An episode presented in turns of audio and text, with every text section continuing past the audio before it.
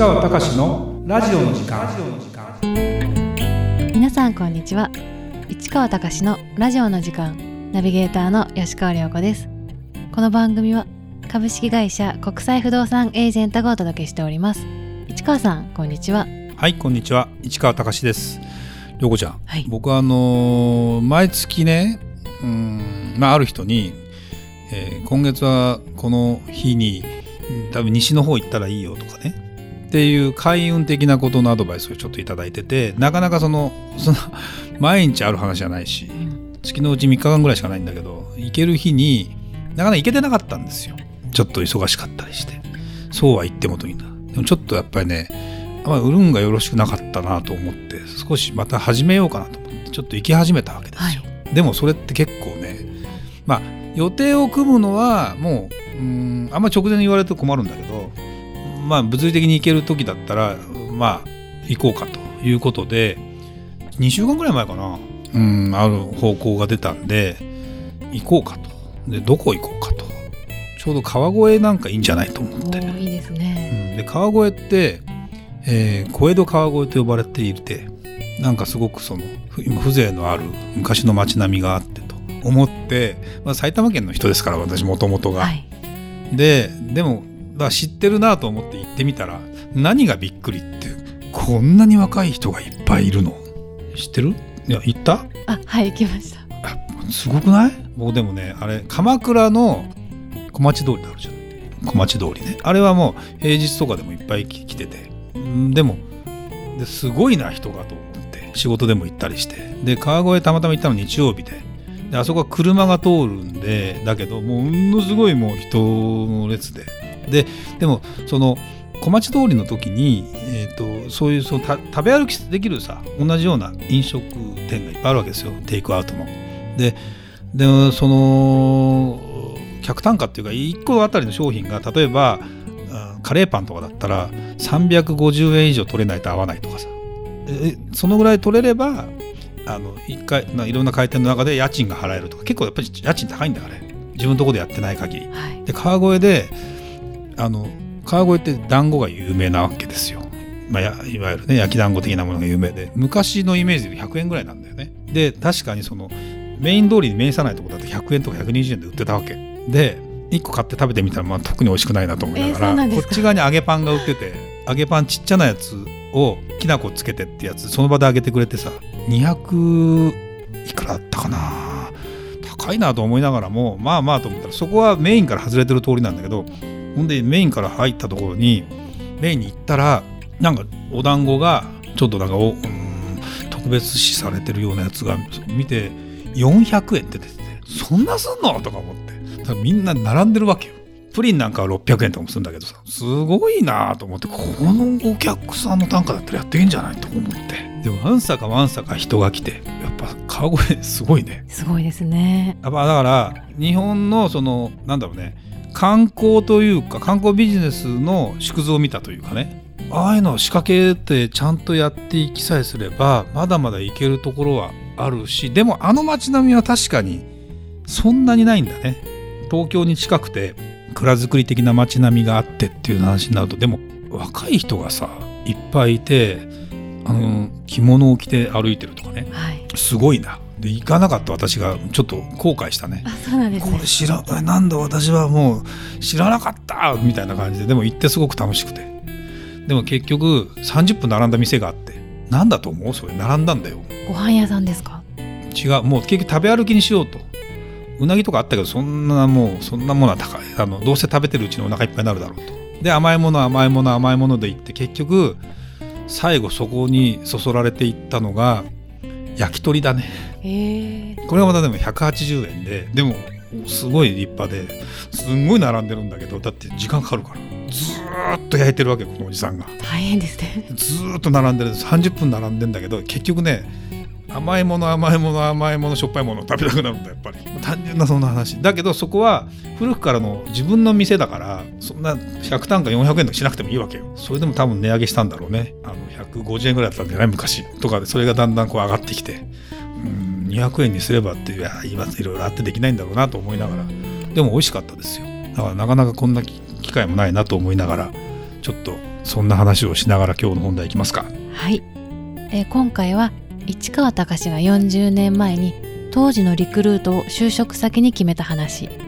同年代の飲み会で各自の就職に関する思考から改めて思ったことというテーマです。うんちょっとこれ分かりにくいかもしれないんだけど僕らの頃はリクルートという会社はまだ日本リクルートセンターという名前で、えー知らないわけですよ。一般的にそんなに就職すると。で自分自身もリクルートに入ったけど日本リクルートセンターって名前だったんだよ実はね。その入った日に実は社名変更してんの。リクルートって名前に。あそうなんですね。4月1日に。でもその時に出向で君は環境開発って会社に行ってくれって言われてその後のリクルートコスモスなんだけど。何それと思ったけどまあそんななんていうかな満を持してリクルートに採用自分からこう手を挙げて行ったわけじゃないんだ実は。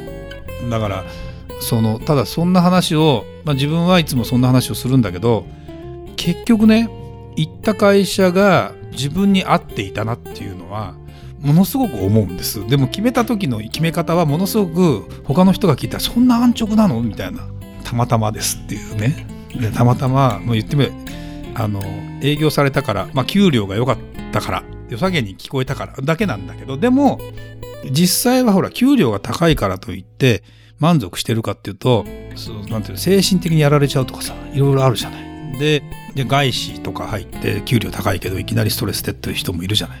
でまあストレスはあうんだからなんだろう合ってるか合ってないかというとリクルート系のそのノリのいい感じで自分でいろんなことをやっていこうっていうような体質なわけですよ。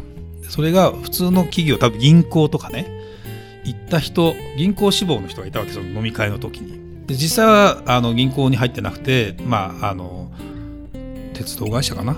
に入って、まあ、そのまま出世していって、まあ、今はもう出世も終わっちゃった人なんだけどさだけどでもねものすごくねあのその人の価値観からすると信じられないみたいにやっぱり言うわけ。でまあ僕からするとちゃんと選んだんだけどその選び方はものすごく直感的に選んでるんだけど自分の体質というか考え方というかに合ってたし今をがあるしだけど根本的にねその時にいたのがその学校の先生まあ教授的な人でなおかつ大学の先生をやりながら、まあ、自分でビジネスを立ち上げ立ち上げてる人とそういう大手に勤めてる人と私とかみたいな人と飲んでたりしたわけですよ。それででもやっぱりそのビジネス立ち上げた学校の先生は僕寄りなんどっちかっつうとその既存の概念にがすごく嫌でっていうような感じでで僕も私もですねそういうふうに考えたら大きな会社に入るってこと自体にそんなステータスは思ってない。でもリクルートって会社は当時そうは言っても今は何何万人っているんだろうけど当時まあ2000人ぐらいで小さなその大手からすると小さな会社なんだけど自分の中かすると、潰れちゃっても困るじゃない？いきなり。うん。でまあ潰れるか潰れないかも分かんない。勢いがありそうで潰れなさそうで2000人もいればっていうふうに思って今はねそんな中小零細の経営者と思えば2000人もいたらさすごいよねって普通に思うじゃないですか。はい。それで高い給料もらえたら言うことないじゃない。って思って選んだこと自体は本当に間違ってないよね。違ってないですねうん、だからあれ不思議だよね。なんだろうね。だから涼子ちゃんもほらさ何で選今はほら IPA にいますけどはい何で選んでいたの？過去は。過去はお給料ですかねやっぱりで入ってみて違うなと思ったりするの？まあ思いますよねやっぱりこううん働き方というか、それで周りの環境とか。でもほら辞めた時もあるし辞めた時っては自分の意思で辞めたんでしょ？まあそうですね。そうだよね。はい。それででもなんか今の今の会社ってうちの会社だけどさ、はい。が仮に居心地がいいんだったらやっぱりなんか合ってるんですよ自居分の中の。心地すごくいいです。やっぱり。でも楽じゃないでしょうちの会社って。結構やることが多多いいですしね割とやっといてねぐらいの感じじゃない？はい。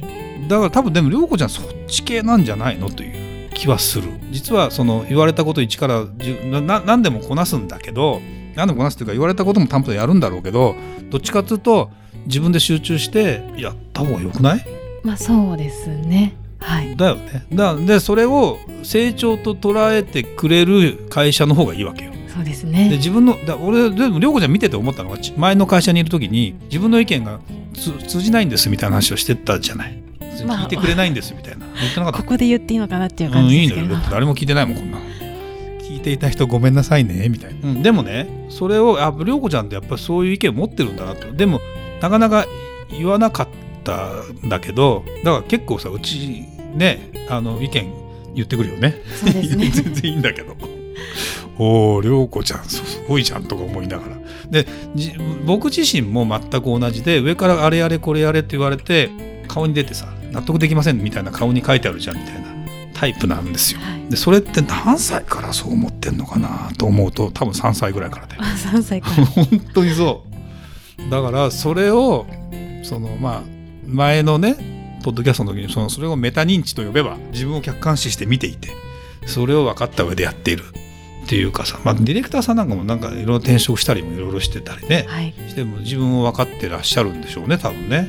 うん、だから本当人間ですね。いろんないろんな価値観がありますよ。だけど本当にだからねあの対極にあるのは大手の会社にそのそのなんていうの会社を背負ってでもね会社を背負ってやる人は出世するわ。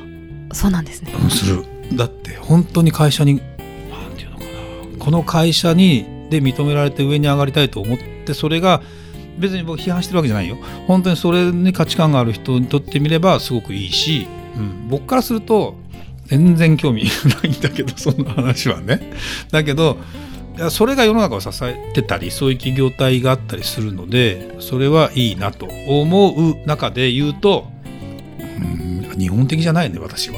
だと本当に見ててもうアメリカのアメリカの方が住みやすいんじゃない私って。究極思ってる人だから。だから今日本にいるけど日本が好き好きだしまああの美味しいしいろんなものがね。多分そうだな。魂が日本人かと言われると分かんないね自分の中でね、まあそうですようね、ん、結構なんだろう。外人さんのそのまあまあ好き勝手な感じが自分に合うあったりするからだからそのあれなんだろうね。こういう国際の仕事をやってるところで自分に納得しなんだろうな。肌合いを合わせてるのかもしれないね、そうですね。うん、ぴったり合ってる感じですよね。合ってるね。はい。あのでもね本当ねそれはねすごく思う。だからまあだからリクルートもね図らずもですよ。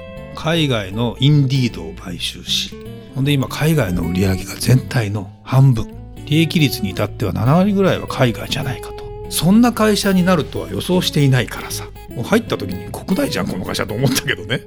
でもやっぱりこう変わっていってやっていってっていうふうに思うとそういうのが好きだったんだろうね。別にあの何がいい悪いじゃないけど。でもうそういうふうに自分はすごく思うっていうとすごく相入れないわけじゃないし別にそういう人その人が嫌いでも何でもないんだけどもああそうなんだってちょっと改めて思ったりしてみたいな。うちの会社はやっぱ国際不動産だけにやっぱりそういう人がいっぱいいるね。そうですね。うん、いいんだそれで。と思ってたりするんだけどね。まあそんなことであの今日のお話はおしまいということです。はいありがとうございました。それではまた次回お会いしましょう